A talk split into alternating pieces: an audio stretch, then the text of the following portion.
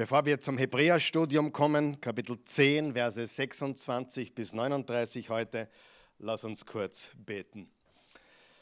Himmlischer Vater, guter Gott, gnädiger, liebender, himmlischer Vater, wir danken dir für diese Zeit heute Abend, wo wir Gemeinschaft haben dürfen, hier vor Ort und zu Hause an den Bildschirmen, wo wir gemeinsam Gottes Wort studieren dürfen. Dein Wort ist kraftvoll, dein Wort ist lebendig, Dein Wort kehrt nicht leer zurück, sondern ist immer fruchtbar und fruchtbringend.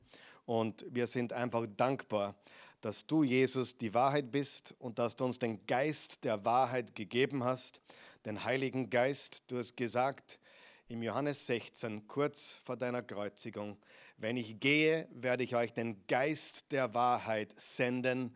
Und dieser Geist der Wahrheit, der Heilige Geist, wird euch trösten, wird euch stärken und wird euch in alle Wahrheit führen.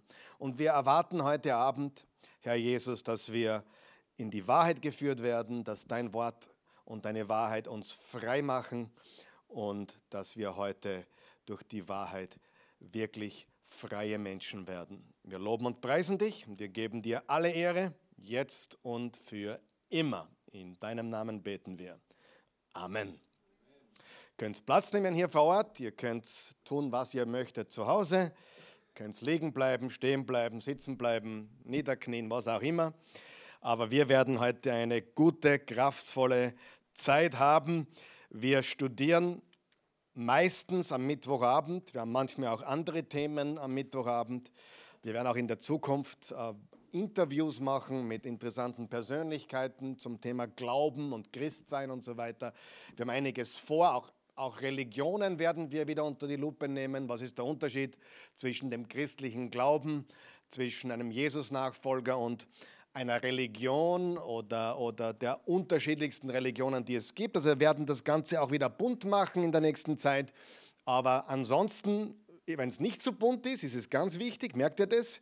Nur das wollen die meisten Menschen nicht so. Die meisten Menschen wollen das Kontroversielle oder das Bunte oder das, das Spannende. Aber heute Abend haben wir sicher was Spannendes, aber Hebräer 10, Vers 26 bis 39 klingt halt nicht so spannend, aber diese 14 Verse sind extrem wichtig.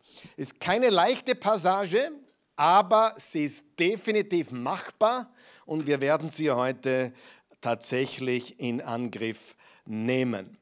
Nicht vergessen, wenn wir uns das, diese Verse lesen, im Hebräerbrief geht es um unseren Glauben an Jesus und dass er besser ist als alles, was im alten Bund zu finden ist, im alten Testament zu finden ist.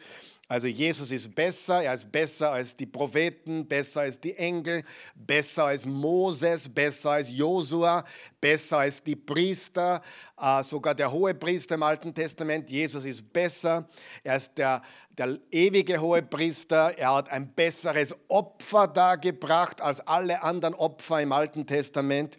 Das ist das Thema, mit dem wir uns bis jetzt auch beschäftigt haben. Und heute schließen wir mit dem zehnten Kapitel. Und dann das nächste Kapitel ist das ganz berühmte Kapitel 11 im Hebräerbrief, nämlich das große Kapitel der Glaubenshelden. Hast du sicher schon gehört? Das ist das längste Kapitel im Hebräerbrief, also 40 Verse.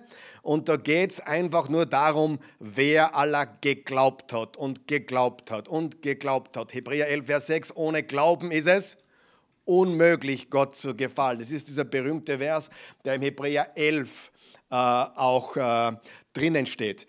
Warum sage ich das vorweg heute? Weil wenn du das nicht verstehst, warum es wirklich geht, im Kontext, im Zusammenhang des ganzen Hebräerbriefes und der ganzen Bibel, dann wirst du das heute vielleicht missverstehen. Ich versuche dir heute das eben nicht misszuverstehen, sondern richtig zu verstehen, weil nur der Glaube an Jesus rettet uns. Johannes 3, Vers 16, so sehr hat Gott die Welt geliebt, dass er einen einzigen Sohn gab, damit jeder, der an ihn glaubt, da steht nicht drinnen, jeder, der ein moralisches Leben führt oder jeder, der nie sündigt oder jeder, der immer sauber denkt, dass jeder, der an ihn glaubt, nicht verloren geht, sondern ewiges Leben hat.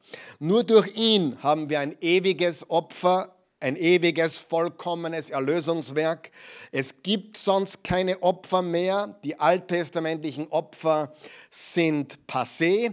Er hat es ein für alle Mal vollbracht. Johannes 19, Vers 30, wo Jesus am Kreuz selber gesagt hat, es ist vollbracht. Das griechische Wort ist eigentlich nur ein Wort für diese drei Worte. Es ist vollbracht. Tetelestai, was so viel bedeutet wie erledigt, bezahlt, beglichen, vollkommen getilgt. Wie wenn deine Rechnung voll überweist, dann ist sie auch nicht mehr fällig, dann bist du frei von dieser Schuld. Und das hat Jesus für uns getan. Das, was ich jetzt gesagt habe, über den einzigen Weg durch den Glauben, dass wir die Gnade Gottes empfangen, wie es im Epheser 2, Vers 8 und 9 steht, dass wir durch den Glauben, durch die Gnade Gottes errettet sind, nicht durch unsere Werke, damit sich nicht jemand rühmen kann. Dieser Hintergrund ist extrem wichtig für die heutige Passage, sonst könntest du auf komische Ideen kommen. Also das möchte ich in den Raum werfen und zu Hause auch, damit das jeder versteht. Wer von euch weiß, wenn man die Bibel studiert, ist Kontext, Zusammenhang extrem wichtig. Der geschichtliche Hintergrund ist extrem wichtig und was noch wichtig ist, ist die ursprüngliche Zielgruppe. Der Hebräerbrief ist natürlich für uns heute in Wien-Vösendorf oder in Amstetten, egal wo du bist, oder auch in Deutschland oder der Schweiz, wo immer du zuschaust, er ist für uns immer noch heute genauso relevant wie damals. Das Wort Gottes ist lebendig und kraftvoll, aber oder doch und trotzdem gab es eine ursprüngliche Zielgruppe und das waren Hebräer, also Juden, Juden. Darum heißt der Hebräerbrief, weil er an Juden geschrieben wurde, die ursprünglich äh, die zu Jesus kamen, die ihre alten Systeme, die alttestamentlichen Systeme äh, verlassen haben, nur noch auf Jesus vertraut haben und daher äh, durch Jesus ewiges Leben erhalten haben. Und jetzt waren sie versucht, wieder zurückzukehren zum Judentum zurückzukehren zum alten System, weil die Verfolgung so irrsinnig groß war. Wir haben auch heute sehen in dieser Passage, sie waren so stark verfolgt, sie, es war fast nicht auszuhalten für die Christen damals, was ihnen angetan wurde an Leid und Verfolgung. Und im Judentum hatten sie diese Form der Verfolgung noch nicht. Das war noch safe, das war der bequeme Weg. Die Juden waren noch nicht so verfolgt, aber die Christen waren schwer verfolgt. Und sie haben die Versuchung gehabt, wieder zum jüdischen alttestamentlichen System zurückzukehren kehren. Lesen wir jetzt die Passage, sie bleibt eh, ähm, es bleibt uns eh nichts anderes übrig, aber glaube mir, wir werden jedes Detail heute auflösen in dieser für die meisten Menschen sehr schwierige Passage. Okay, ich finde sie nicht schwierig, aber ich sage das nur vorweg, damit mich jeder versteht, weil es beginnt gleich ziemlich heftig. Denn, Vers 26, wenn wir absichtlich in Sünde leben, nachdem wir mit Gottes Hilfe die Wahrheit erkannt haben, verwerfen wir das einzige Opfer, das Sünden wegnehmen kann. Dann bleibt nur noch das furchtbare Warten auf das Gericht und das wütende Feuer, das alle verschlingen wird, die sich gegen Gott gestellt haben. Schon wenn jemand das Gesetz des Mose absichtlich übertrat, gab es kein Mitgefühl. Er musste auf die Aussage von zwei oder drei Zeugen hin sterben. Was meint ihr denn, um wie viel schlimmer der bestraft werden muss, der den Sohn Gottes mit Füßen tritt und das Blut des Bundes entweiht, das ihn doch geheiligt hat und den Heiligen Geist und der den Heiligen Geist verhöhnt, ohne den er Gottes Gnade nie erkannt hätte. Denn wir kennen den, der gesagt hat, die Rache gehört mir, ich werde vergelten und auch der Herr wird sein Volk richten. Es wird schrecklich sein, dem lebendigen Gott in die Hände zu fallen. Dieser letzte Satz ist eigentlich der zentrale Satz in dieser Passage. Es ist schrecklich, dem lebendigen Gott in die Hände zu fallen. Wir bleiben mal da kurz stehen. Das ist der erste Teil unserer Passage heute. Und dann im zweiten Teil der Botschaft lesen wir dann noch Verse 32 bis 39 und ich kann euch schon sagen, die sind wesentlich ermutigender als die Worte, die wir gerade gelesen haben. Der Autor des Hebräerbriefes, dessen Namen wir nicht kennen, äh, hat durch den ganzen Hebräerbrief hindurch immer wieder ermutigt, dran zu bleiben, immer wieder ermutigt, auf Jesus zu schauen, Jesus nicht nicht zu verlassen, sich nicht abzuwenden von Jesus, nicht zurückzugehen zum alttestamentlichen Opfersystem. Das war seine ganze Botschaft, immer wieder und immer wieder zu sagen, bleibt bei Jesus, er ist das Opfer, er ist der Erlöser, er ist besser wie alles andere im Alten Testament. Und ihm zu vertrauen ist der Weg, wie wir gerettet werden. Das ist sein ganzes Thema gewesen.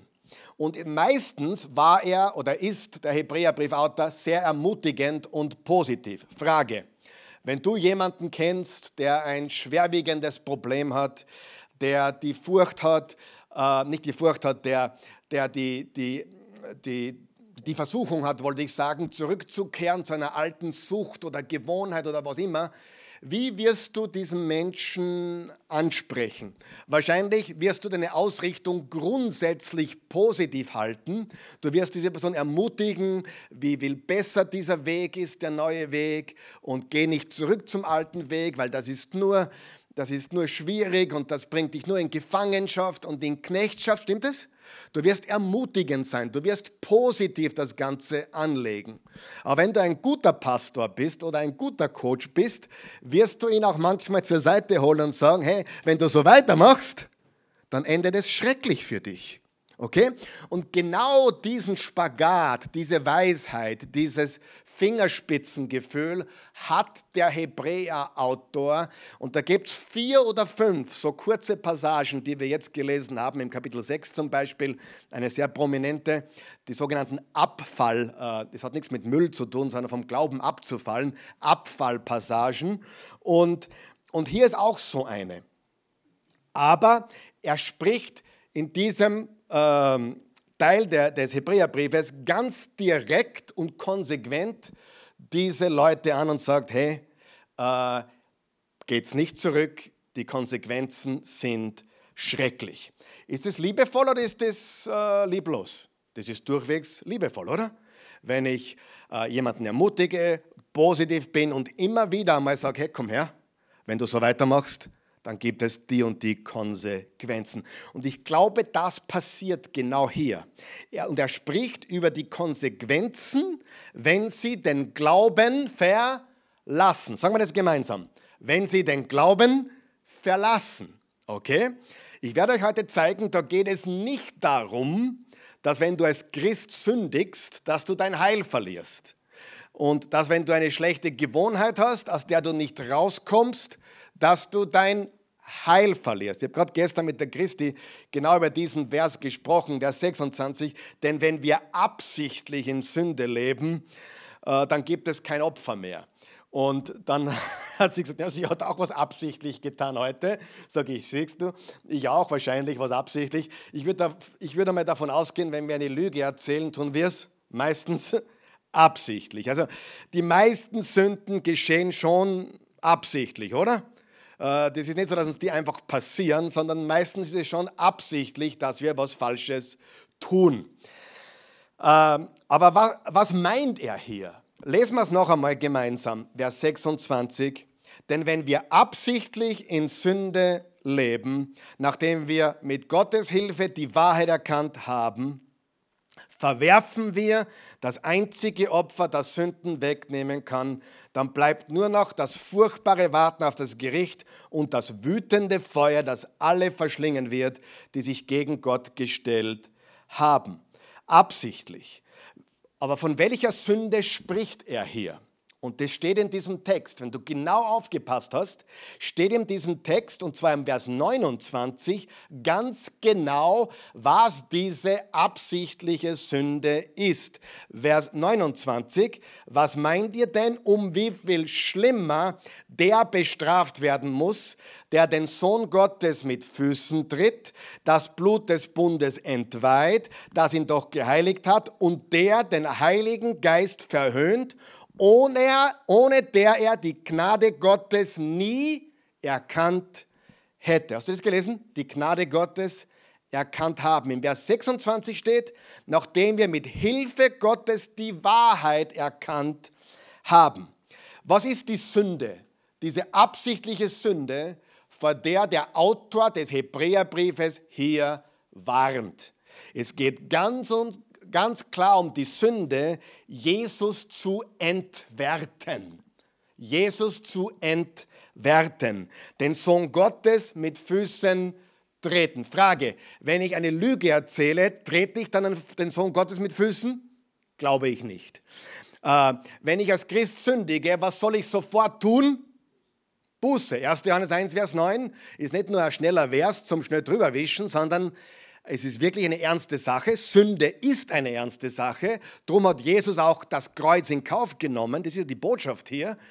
Äh, Im 1. Johannes 1, Vers 9 steht, wenn wir unsere Sünden bekennen und bereuen und unsere Ungerechtigkeiten bereuen, ist er treu und gerecht und reinigt uns von aller Schuld und Ungerechtigkeit. Stimmt es? Tut er das? Also was tut ein Christ, der eine Sünde begeht?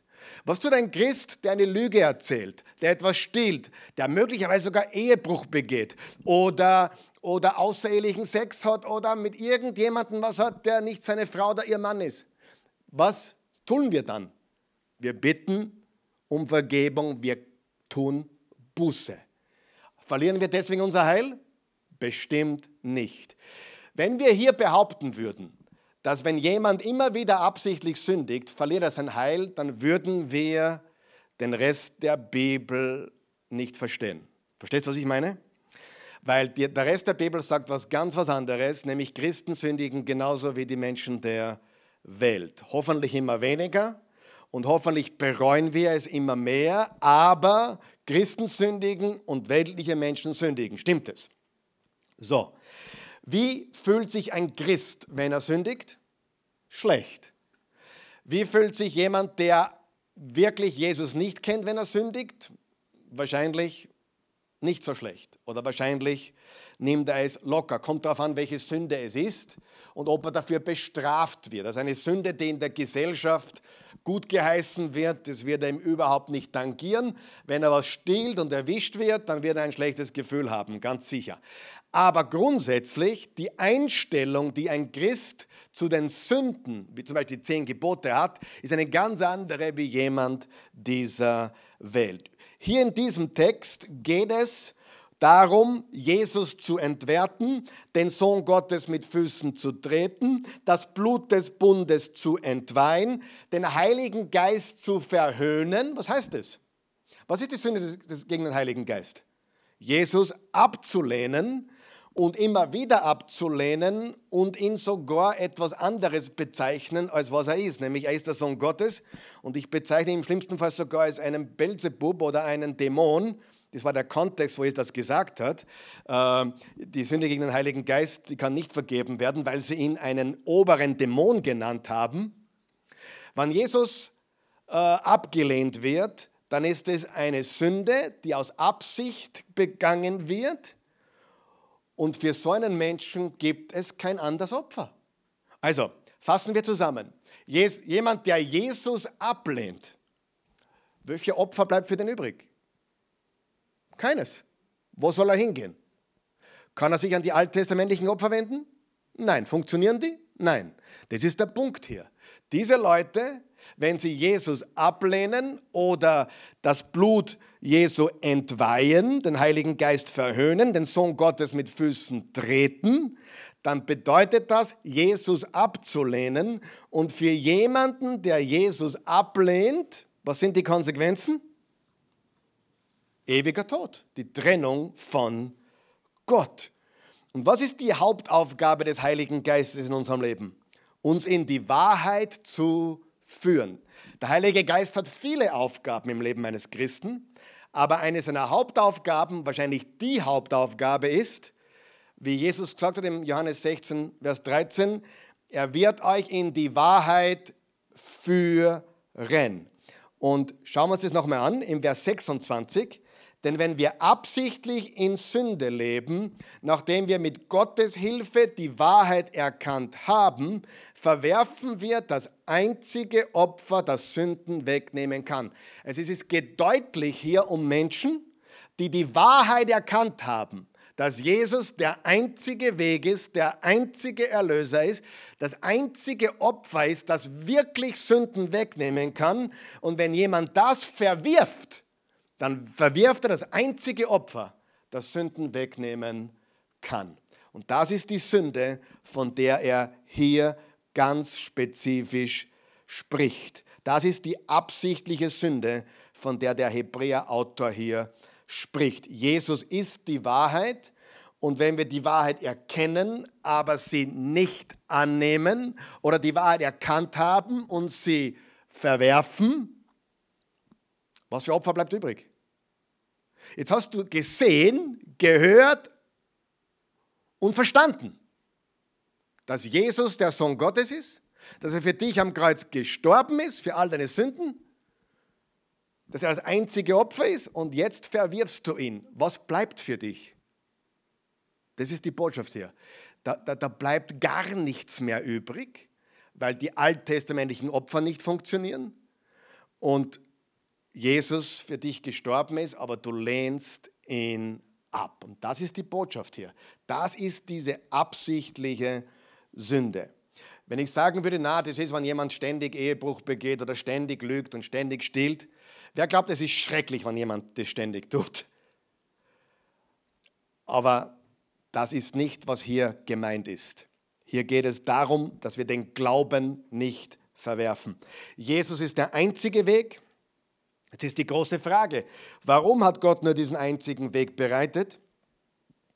Ist eine sehr, sehr ernste Sache, in Wirklichkeit das abzulehnen. Ist eine sehr ernste Sache von Gott, einen anderen Weg zu verlangen. Jetzt stell dir vor, jemand sagt, naja, Jesus ist gestorben, aber ich glaube an einen anderen Weg. Was macht dieser Mensch in Wirklichkeit? Der sagt in Wirklichkeit, Jesus ist am Kreuz gestorben, gebt mir nichts an, ist nicht mein Weg, den ich für mich habe, und Gott muss sich nach mir richten und muss mir gefälligst einen Plan B geben oder einen Plan C.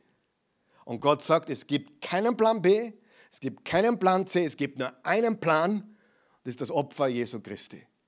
Und die Botschaft hier ist ganz klar, wer absichtlich davon sich abwendet, Logisch, oder? Ich brauche gar nicht weiterreden. Die Konsequenzen sind deutlich. Oft habe ich gehört, dass Christen diesen Vers nehmen, schau, wenn jemand ab, wenn jemand errettet ist durch Jesus und dann sündigt er weiter und er kommt von dieser Sucht nicht los und er lügt weiter, er stillt weiter, er hat weiter äh, ja, unehelichen Sex oder, oder außehelichen Sex oder Ehebruch, dann, dann verliert er sein Heil. Das steht hier nicht da. Und das wäre nicht zu vereinbaren mit dem Rest der Bibel. Frage, sollten wir diesen Sünden fernbleiben? Ja, warum? Wenn ich in diesen Sünden lebe, dann gibt es genügend Konsequenzen, die mein Leben zerstören, die meine Familie zerstören, die mein Zeugnis für Christus zerstören. Es gibt unendlich viele Gründe, aufzuhören zu sündigen, aber nicht, um bei Gott Gunst zu bekommen. Ich höre nicht auf zum Sündigen, damit Gott mich mehr lieb hat. Ich höre auf zum Sündigen, weil es mich zerstört und weil Jesus mich neu gemacht hat, weil ich mich verändern will. Aber diese absichtliche Sünde, denkt drüber nach, ist logisch. Der ganze Hebräerbrief redet davon, ihr habt Jesus angenommen, geht's nicht zurück.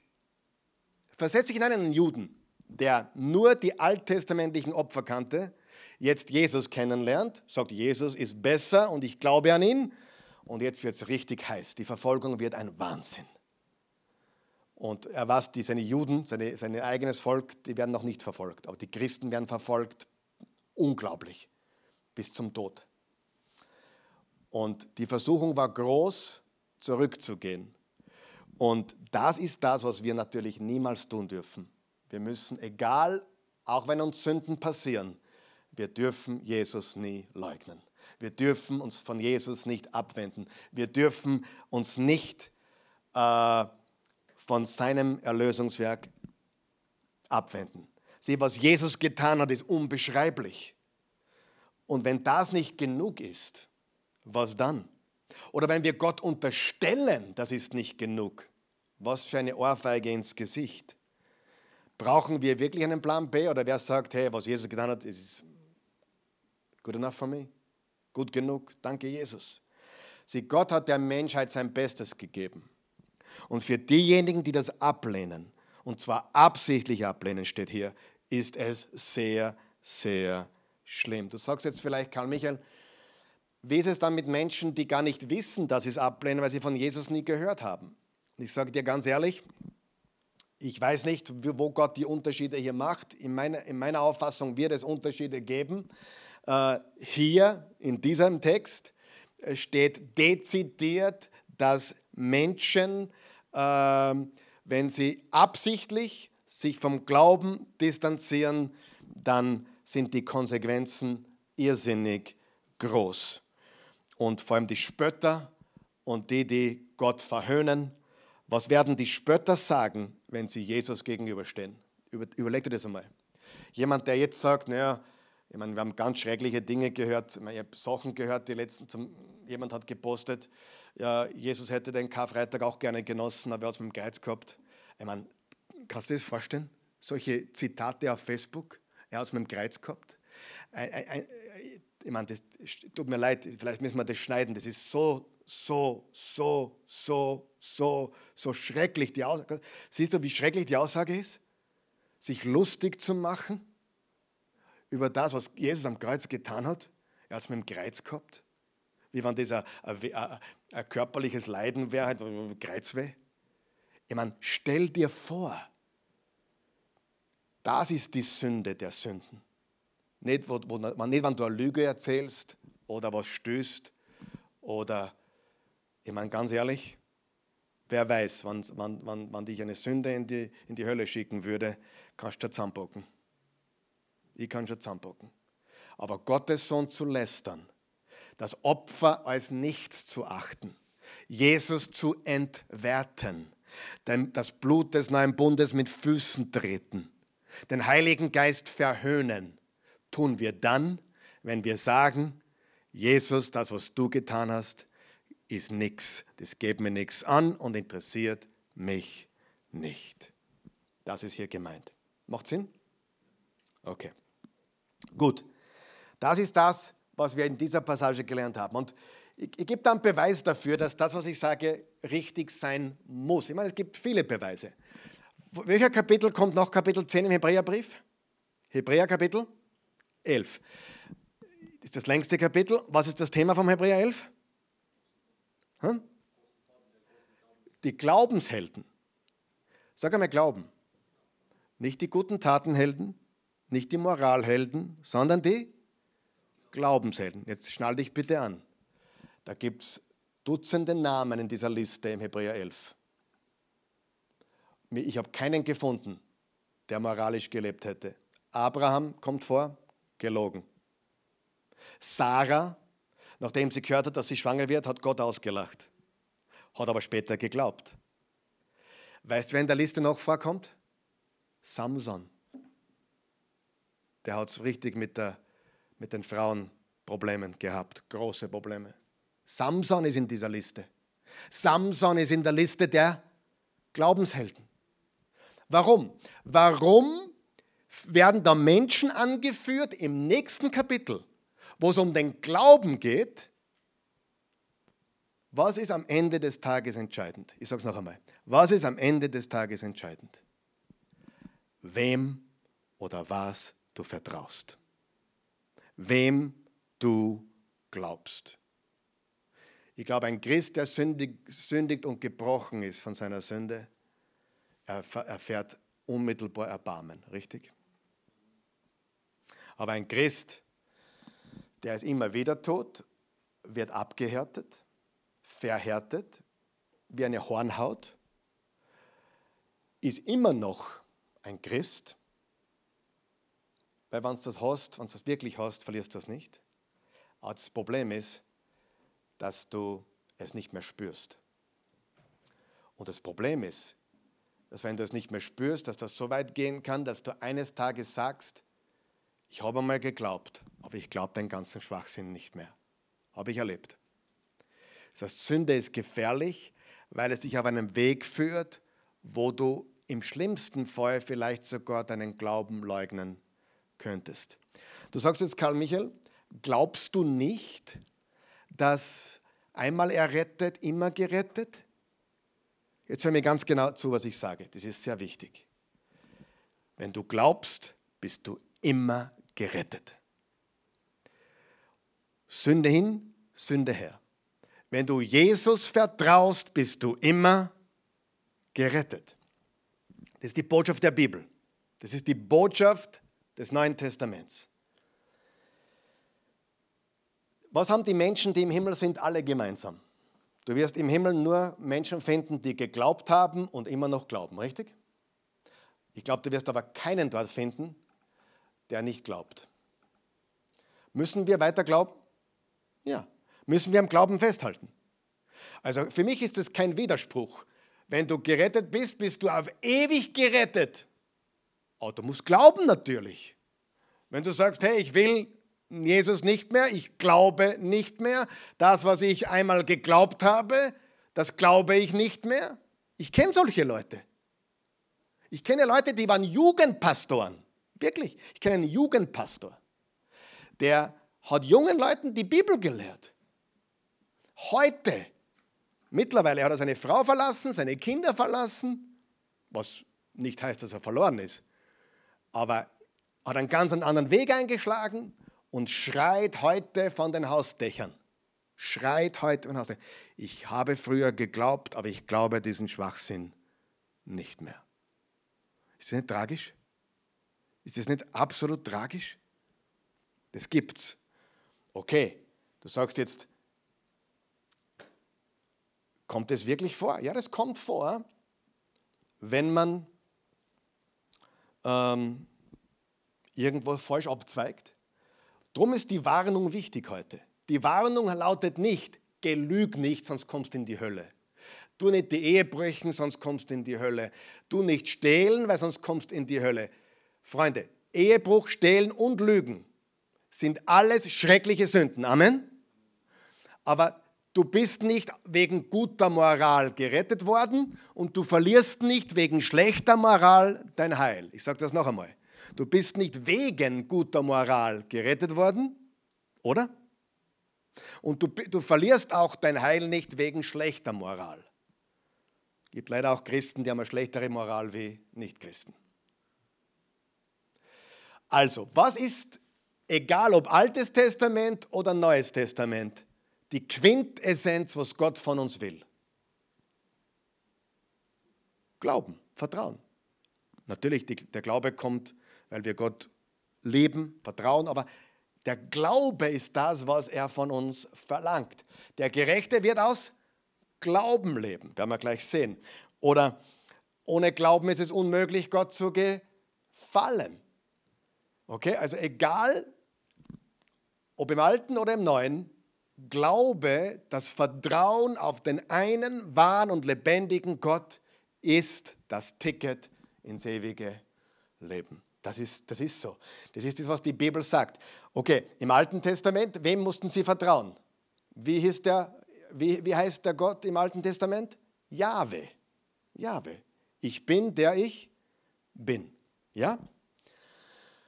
Was, was war die große Gefahr der Israeliten immer wieder? Dass sie falschen Göttern nachliefen, den Balen und Astarten und so weiter und so fort.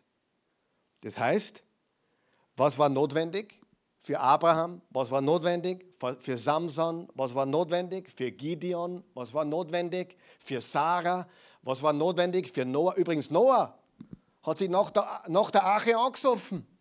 Kennst du die Geschichte? Der war bumm zu. Und dann hat ihn einer seiner Söhne bloßgestellt. Also alles keine moralischen Perfektionisten, aber alle, und hier ist der wichtige Punkt, alle im Hebräer 11 haben eines gemeinsam. Sie haben ihren Glauben festgehalten. Egal, ob sie gefallen sind, egal welche Sünde sie hineingeschlittert sind, König David, Ehebruch und dann, um es zu vertuschen, Mord. Na, wenn das nicht Absicht war, was dann? Wenn wir weiter absichtlich in Sünde leben, dann verwerfen wir das einzige Opfer. Steht hier. Hat David absichtlich gesündigt? Oder, oder ist ihm das einfach passiert? Der hat umgeschaut und gesagt, puh. Hat gesagt, komm, hol's mir die. Und dann hat er es vollzogen und dann hat er ein Problem gehabt, weil sie schwanger wurde. Dann hat er gesagt, puh, was mache ich jetzt? Dann hat er probiert, dass, er, dass der Mann mit ihr schläft, äh, damit, damit er sagen kann, das Baby ist von ihm und der wollte aber nicht, weil er ein anständiger Mann war und bei der Armee blieb und so weiter und so weiter, bei den Kollegen und dann hat, hat David gesagt, ich muss was machen. Ich muss ihn aus dem Weg räumen. Und das ist einer unserer größten Glaubenshelden. Eine Frage, tut Gott das gutheißen? Nein. Aber was hat David zu einem Mann nach Gottes Herzen gemacht? Sein unerschütterliches Vertrauen in den einen wahren und lebendigen Gott. Und das zu verwerfen, ist die absichtliche Sünde, für die es kein anderes Opfer mehr gibt. Wenn ich Jesus ablehne, welcher Opfer gibt es? Verstanden? Ganz, ganz wichtig. Also, du brauchst keine Angst haben, dass dich eine bestimmte Sünde in die Hölle schickt oder dass eine bestimmte Sünde dich äh, ewig von Gott trennt. Wovor du aber aufpassen musst, ist, dass du äh, nicht auf einen falschen Weg kommst, reinschlitterst und Konsequenzen erlebst, die destruktiv sind für dich und dein Leben, deine Familie, möglicherweise sogar dein Glaubeschiffbruch erleidet in letzter Konsequenz, wenn du so, so verhärtet und so kalt wirst, dass du vielleicht sogar deinen Glauben leugnest. Das kann passieren. Deswegen Sünde ernst nehmen, aber du bist als Sünder gerettet und nur weil du sündigst, verlierst du nicht dein ewiges Heil. Jesus für alle deine Sünden gestorben. Äh, Gegenwart, Vergangenheit und stimmt es oder stimmt es nicht? Amen. Also das ist das, worum, worum, worum es wirklich hier, hier geht. Okay? Und Jesus abzulehnen ist schlimm. Es ist wirklich, wirklich, wirklich, wirklich schlimm. Jetzt möchte ich was lesen noch zum Abschluss, also bevor wir in den zweiten Teil kommen, nämlich noch einmal Vers 26. Ah, Entschuldigung, Vers 31. Es wird schrecklich sein, dem lebendigen Gott in die Hände zu fallen. Darf ich den Satz umformulieren? Es ist eine wunderbare Sache, in die Arme eines gnädigen Gottes zu fallen. Stimmen beide Sätze? Trifft beides auf Gott zu? Lesen wir es noch einmal. Es ist schrecklich, dem lebendigen Gott in die Hände zu fallen. Stimmt es oder stimmt das nicht? Wer glaubt, dass das wichtig ist, dass wir das verstehen? Wer glaubt, dass es wichtig ist, dass wir verstehen, dass Gott Liebe ist, aber auch verstehen, dass er heilig und gerecht ist? Glaubt, dass das wichtig ist? Warum ist das Erlösungswerk Jesus so besonders? Weil es so teuer war. Weil Gott uns alles und sein Bestes gegeben hat und das mit Füßen zu treten wäre schrecklich, oder? Wenn du sagst, naja, das ist halt Jesus gewesen, keine Ahnung, das war irgendein Prophet, der einmal gelebt hat, dann haben sie ihn halt gekreuzigt, weil er gelästert hat, hast du nichts verstanden. Es ist eine schreckliche Sache, dem lebendigen Gott in die Hände zu fallen. Es ist eine wunderbare Sache, in die Arme eines gnädigen Gottes zu fallen. Das wird jetzt dem Eugen sehr gefallen, weil er ja diese T-Shirts macht der Löwe und das Lamm. Das ist genau das, um was hier geht. Ist Jesus das Lamm Gottes? Für uns geopfert? Ist er auch ein Löwe? Ist er beides? Wer von euch kennt die Chroniken von Narnia? Ja, coole Geschichte. Ich liebe ähm, C.S. Lewis. In den Chroniken von Narnia stellt C.S. Lewis Jesus, also es wird nicht, es wird nicht gesagt, aber Aslan, der Löwe, ist die Jesusfigur. Und jemand fragt, ist, er, ist dieser Löwe zahm? Und die Antwort war, er ist kein zahmer Löwe, aber er ist gut. Wer von euch kennt diese Aussage? Er ist kein zahmer Löwe, aber er ist gut. Seht, wir haben ein großes Missverständnis, nämlich dass Liebe schwach ist. Oder dass, dass Liebe alles zulässt. Wir als Eltern wissen, dass wir gleichzeitig liebevoll und streng sein können, gleichzeitig und dass das wichtig ist. Soft die Eltern, die alles zulassen, da fehlt es ja auch an viel Liebe, oder? Drum ist eine schreckliche Sache für den Menschen, jetzt hör mir ganz gut zu, jetzt kommt die Quintessenz, für den Menschen, der Jesus ablehnt, bewusst, absichtlich ablehnt, ist es schrecklich, in die, Lebend, in die Hände des lebendigen Gottes zu fallen. Für den Menschen, der Jesu Gnadenangebot annimmt, ist es wunderbar, in die Hände des gnädigen Gottes, na, in die Arme des gnädigen Gottes zu fallen. Machen wir einen Unterschied. Es wird schrecklich sein, dem lebendigen Gott in die Hände zu fallen. Es ist ein, die wunderbarste Sache, dem gnädigen Gottes in die Arme zu fallen. Der Löwe und das Lamm. Er ist nicht zahm, aber er ist gut. Er ist nicht zahm, aber er ist Liebe. Er ist die Liebe, aber er ist heilig. Und weil das Kreuz so eine gewaltige Sache ist, wie schrecklich ist es, wenn wir es mit Füßen treten. Jetzt kommen wir zu den Versen 32 bis 39. Lass uns es gemeinsam lesen. Denkt doch einmal an die Zeit zurück, als Gott euch die Augen geöffnet hat, als Gott euch die Augen für die Wahrheit geöffnet hat. Damals musstet ihr so viel ertragen und wie standhaft habt ihr durchgehalten. Einige von euch wurden öffentlich beleidigt und misshandelt und die anderen standen denen, die das ertragen mussten, treu zur Seite. Ihr habt mit den Gefangenen mitgelitten und als man euch den Besitz wegnahm, habt ihr das mit Freude ertragen, denn ihr wusstet, dass ihr etwas Besseres besitzt, was ihr nie verlieren werdet. Werft diese Zuversicht doch jetzt nicht weg und mit ihr eine so große Belohnung. Was ihr braucht ist, Standhaftigkeit. Denn wenn ihr weiterhin nach Gottes Willen handelt, werdet ihr alles bekommen, was er euch zugesagt hat. Es ist nur noch eine ganz, ganz kurze Zeit, dann wird der kommen, der kommen soll, hat Gott gesagt. Und durch seinen Glauben wird der Gerechte leben. Und wenn er sich abwendet, Frage, abwenden. Was ist abwenden?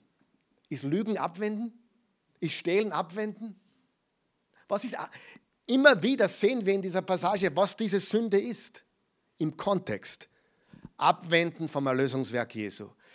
Das Erlösungswerk mit Füßen treten, das Blut mit Füßen treten, den Heiligen Geist verhöhnen, der uns in die Wahrheit führen will oder sogar geführt hat und dann das ableugnen. Das ist die Sünde. Habe ich kein Gefallen an ihm. Wenn er sich abwendet, habe ich kein Gefallen an ihm.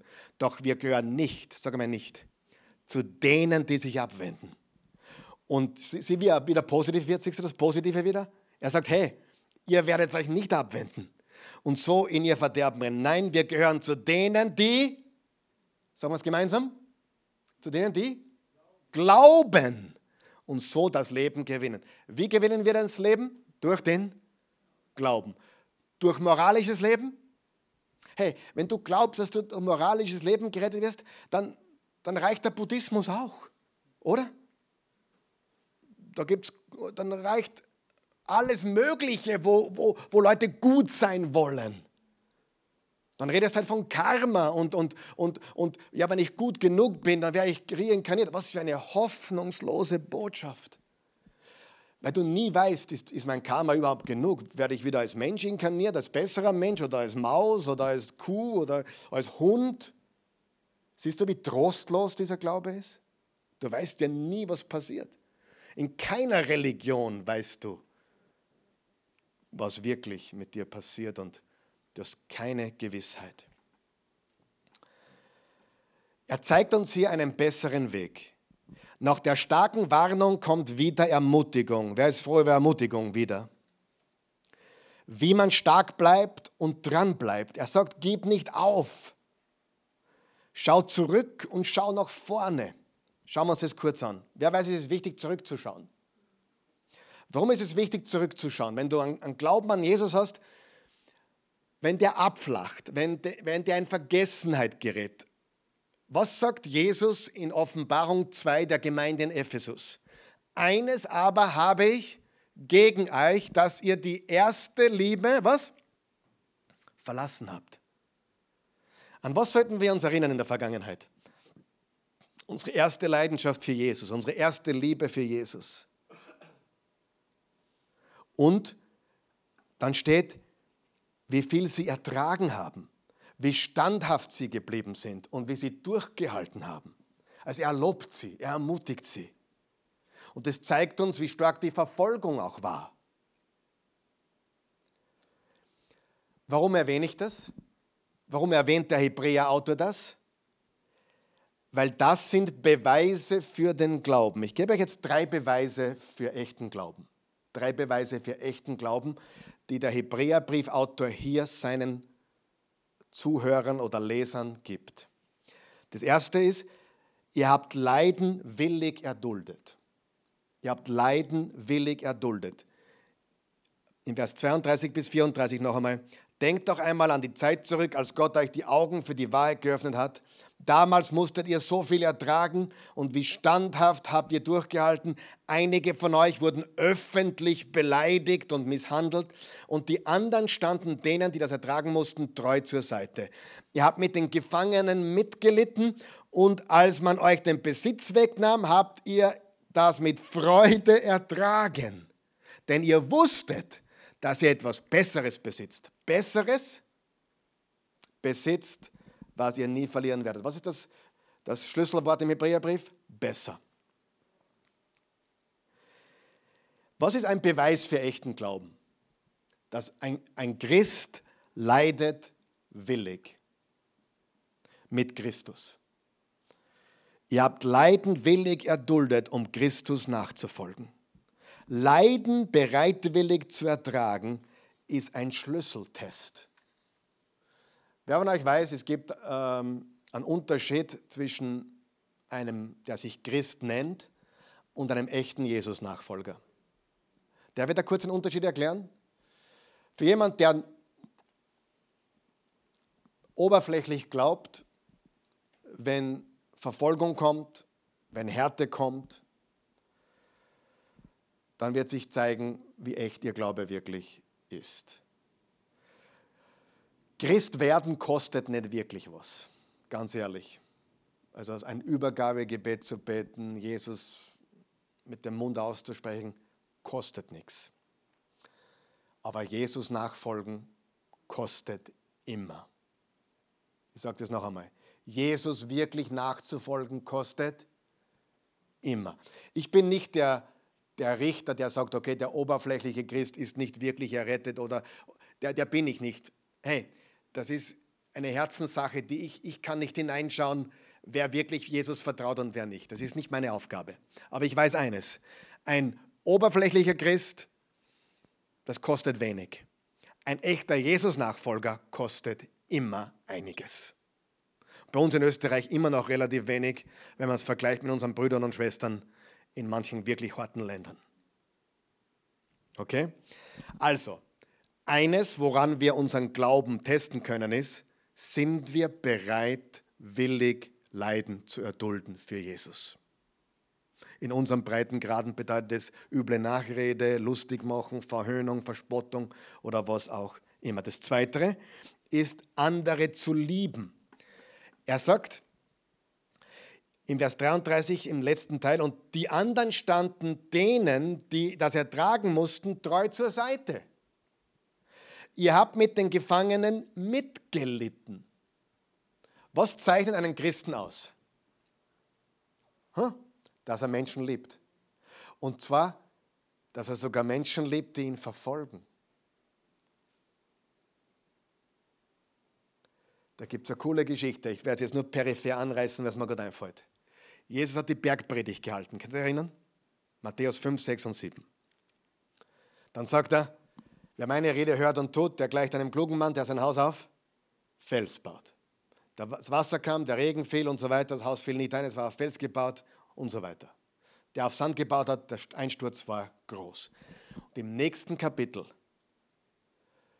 kommt Jesus mit einem römischen Hauptmann zusammen und heilt seine Tochter. Matthäus erwähnt es gar nicht. Seine Zuhörer wissen genau, was hier abgeht. Jetzt überlegt ihr, wer waren die Gegner der Juden im ersten Jahrhundert? Die Römer. Die Römer. Dieser römische Hauptmann, der Gegner. Wer hat Jesus ans Kreuz genagelt später? Die Römer. Und Jesus, nach seiner Bergpredigt, geht mit einem römischen Hauptmann, liebt ihn, hilft ihm. Matthäus erwähnt das nicht dezidiert, aber wenn du es genau liest, siehst du genau das, wie Jesus zeigt, die Leute, die gegen uns sind, wir lieben sie. Okay? Pilatus war von, von den Römern. Andere lieben. Und, also wenn du andere liebst, weißt du, dass du ein Christ bist, richtig? Also ich meine jetzt nicht so, ja, wir lieben alle Menschen. Ja, was der, wir sind offen für alles. Ja, das meine ich nicht. Das meine ich nicht. Übrigens, Menschen, die sagen, ich liebe alle, aber niemanden spezifisch, ist, sie, ist ein großer Unterschied, ob ich alle lieb habe oder ob ich jemanden spezifisch liebe, der mir nicht schmeckt. Das ist ein großer Unterschied. Es ist leicht zu sagen, vor allem auch politisch, liberal und so weiter, ich liebe alle.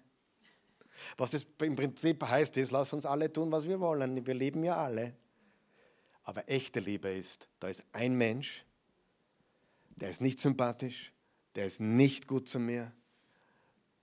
Ich liebe ihn trotzdem. Das ist echte Liebe.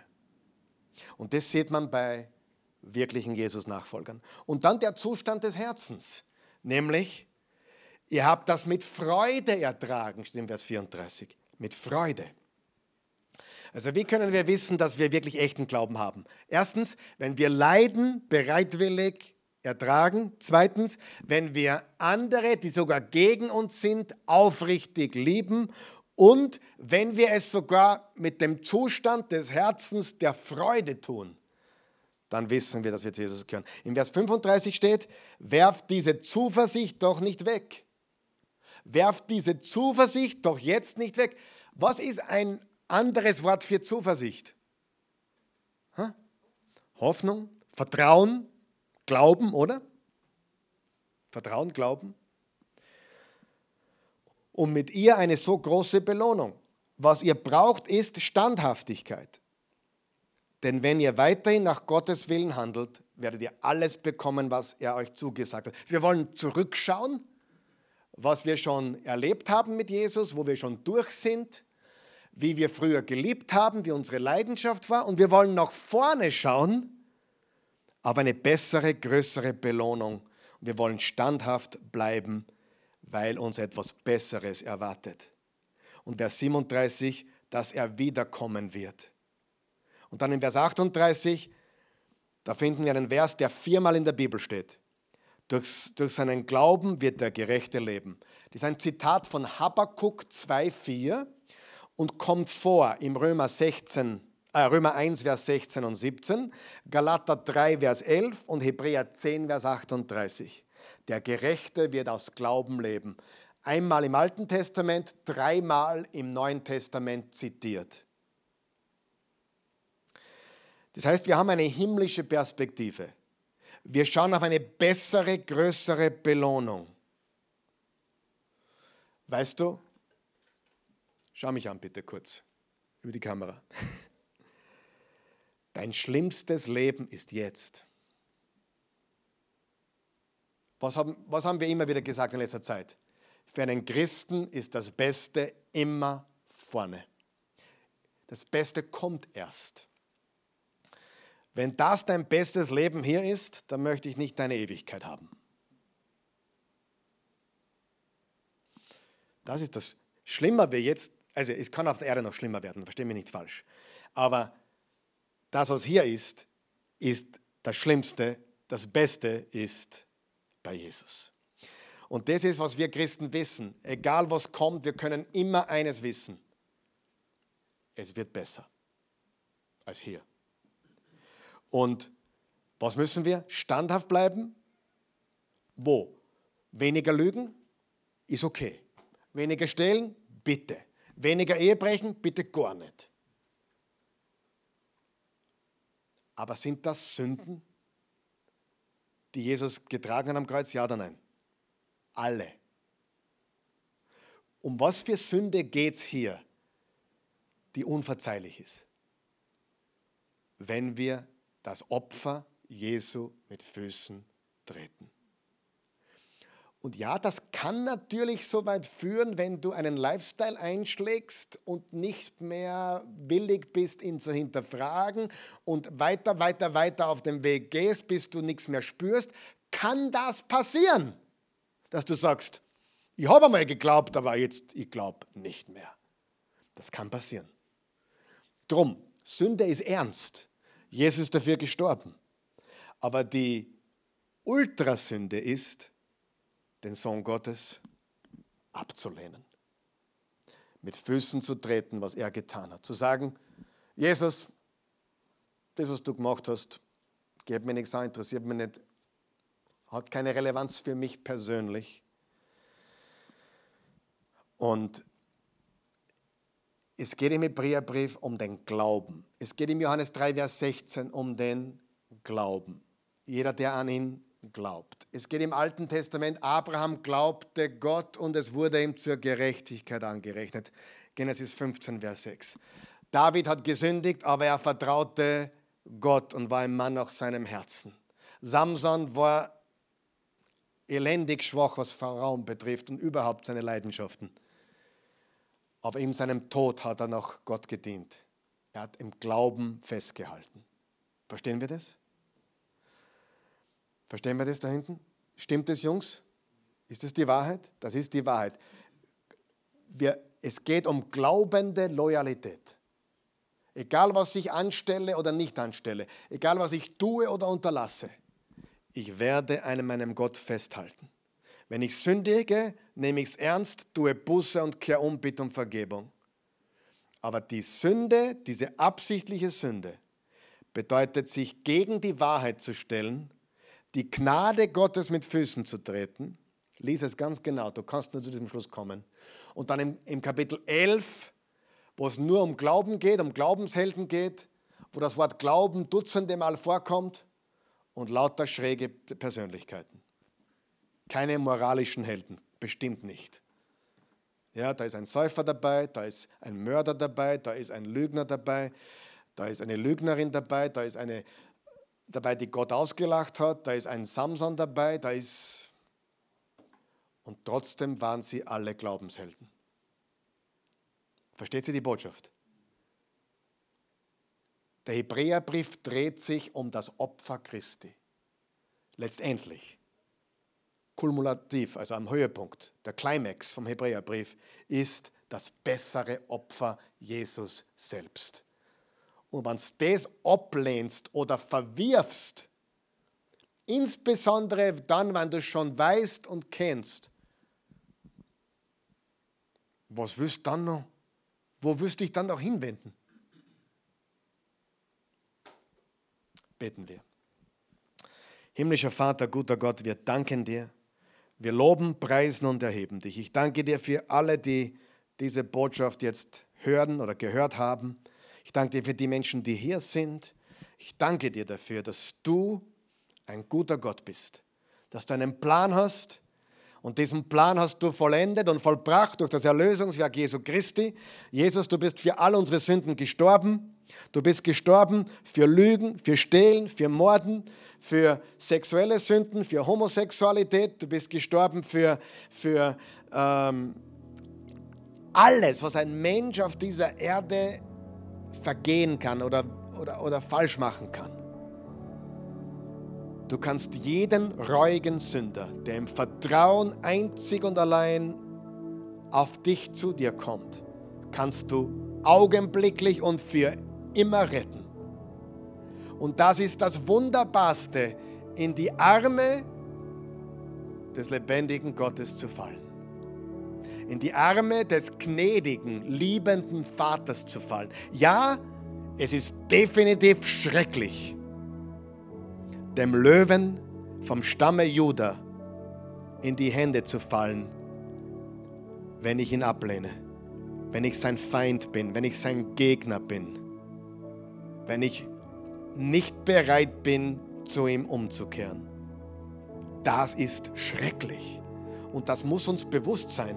Es ist schrecklich, dem lebendigen Gott in die Hände zu fallen. Aber es ist herrlich, dem guten, gnädigen, liebenden Vater in die Arme zu fallen. Gott, ich danke dir. Wenn du mir oder uns jetzt zusiehst und du sagst, ja, ich habe das, was Jesus gerade viel zu locker, viel zu leicht, viel zu relaxed be betrachtet. Denke einmal drüber nach, was Jesus für dich getan hat. Er hat, Gott hat sein Bestes gegeben. Bitte tritt das nicht mit Füßen. Sag nicht, das ist nichts, das kann nichts, das brauche ich nicht. Sondern sag, danke Gott, du hast dein Bestes gegeben. Ich kann nur mit, mit Staunen antworten auf diese Amazing Grace, erstaunliche Gnade. Wenn du sagst, nein, ich brauche das nicht, will das nichts, dann kann ich dir sagen, es wird schrecklich sein, in die Hände des lebendigen Gottes zu fallen. Wenn du Ja sagst, kann ich dir jetzt versprechen, es ist herrlich, in die Arme des liebenden Vaters zu fallen. Lamm, er ist das Lamm, das sein Leben für dich gab. Er ist auch der Löwe. Er ist nicht zahm, aber er ist gut und heilig und gerecht. Es ist deine Entscheidung. Er ist deine Entscheidung. Er, ist deine Entscheidung. er hat alles für dich getragen als Lamm. Aber er kommt wieder als, als Herrscher. Sei bereit. Er ist Löwe und Lamm. Er ist Liebe und heilig. Er ist Liebe und Wahrheit. Er ist Gnade und Gerechtigkeit. Ihn abzulehnen bedeutet so viel wie ihn mit Füßen treten. Ihn anzunehmen bedeutet ewige Freude, ewigen Frieden, ewige Liebe. Und das wünsche ich dir. Sag Jesus, danke. Das kann jetzt jeder beten, auch die Christen können das beten. Jesus, danke für dein Opfer. Es ist noch viel wertvoller, als ich je gedacht habe. Und deswegen ist es auch so schlimm, wenn man es ablehnt wenn man es verwirft. Danke, dass ich heute verstanden habe, dass du dein Bestes gegeben hast und ich es empfangen darf. Und damit deine ganze Gnade und Liebe. Danke, Jesus. Mein Herr und mein Gott, ich liebe dich. Amen.